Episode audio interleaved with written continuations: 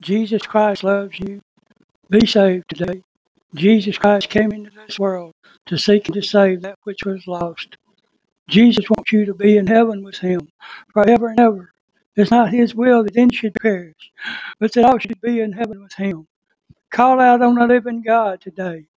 He said that he will never leave you nor forsake you. Jesus is coming. Let him come into your heart today in Jesus' name. Amen.